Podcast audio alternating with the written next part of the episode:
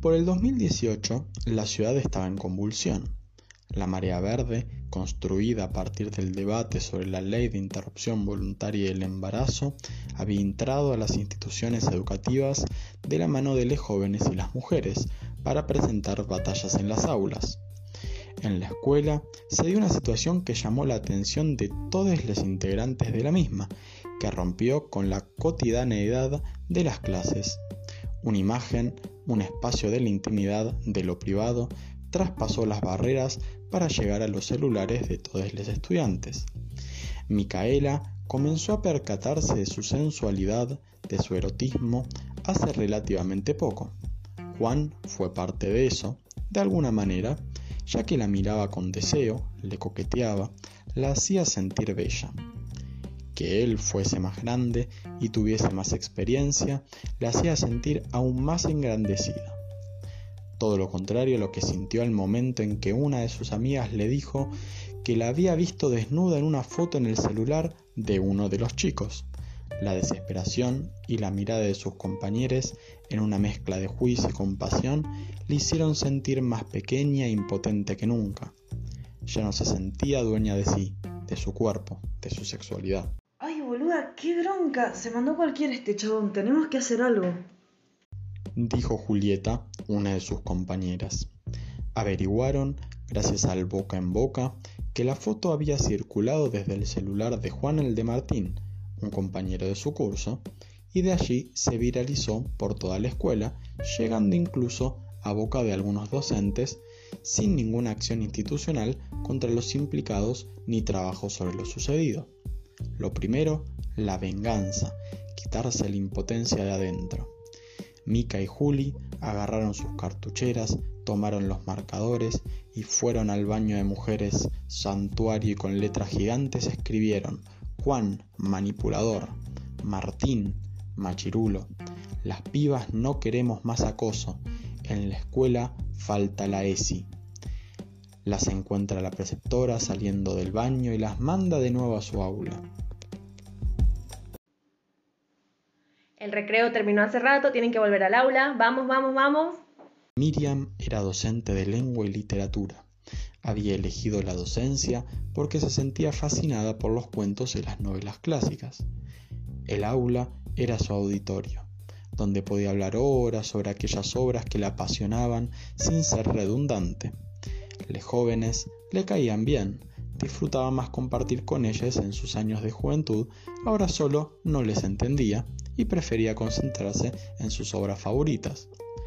Cuando vio entrar a Micaela y a Julieta agitadas, fuera de horario y en medio de su presentación de Otelo, sintió que era momento de remarcar los límites de su autoridad. Chicas, esta no es hora de llegar a clase. Empezamos hace 10 minutos y es una falta de respeto para sus compañeros. El timbre suena y ustedes tienen que entrar. La próxima vez les voy a tener que poner una amonestación. Fue todo lo que necesitaba escuchar Mika para estallar. ¿Y qué amonestación va a tener Martín por compartir mis fotos por toda la escuela? ¿A él también lo vas a suspender, profe?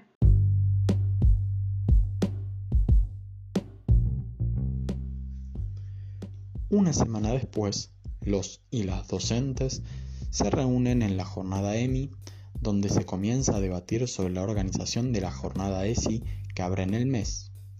Miriam, ofuscada por lo sucedido en su clase, decide alzar la voz.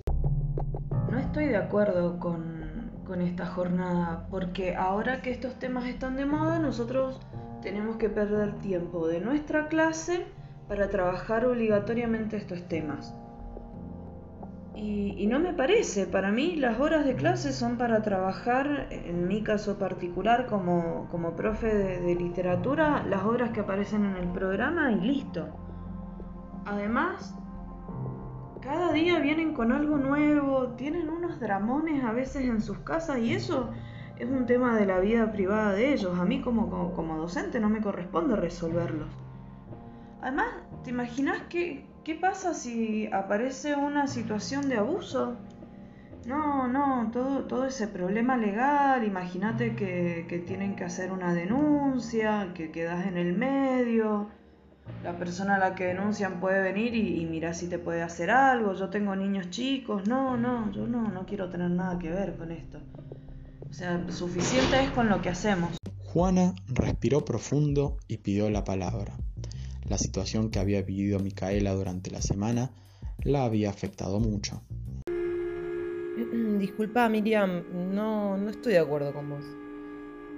¿De verdad pensás que no es importante poder abordar los problemas que atraviesan nuestros y nuestras estudiantes?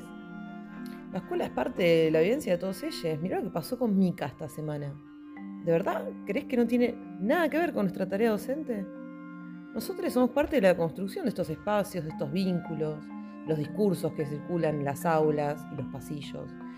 Y a mí me parece que tenemos dos opciones frente a esto. Podemos hacer como que acá no pasa nada, cumplir con lo que se nos pide de supervisión para las jornadas y seguir vinculándonos con los estudiantes a la distancia, ¿no? siendo parte de ese mundo adulto que solo les impone parámetros y nunca se conecta con lo que les pasa. Pero también digo, podemos abordar los problemas reales que existen hoy, sabiendo que también existen por nosotros. Yo no quiero que mis alumnas sientan miedo e impotencia cuando se vinculan con varones en sus vidas, ni que ninguna de mis estudiantes sienta que la única forma de vivir es bajo las normas que nos imponen el patriarcado y la heterosexualidad. Quiero que mis estudiantes varones se puedan repensar para que no se conviertan en machos, hechos y derechos y que puedan vivir su masculinidad desde un lugar distinto. Además, con la situación de Mika en particular, es necesario que sepan que hicieron cosas que están mal, sin consentimiento, y que tienen que hacerse responsables por eso.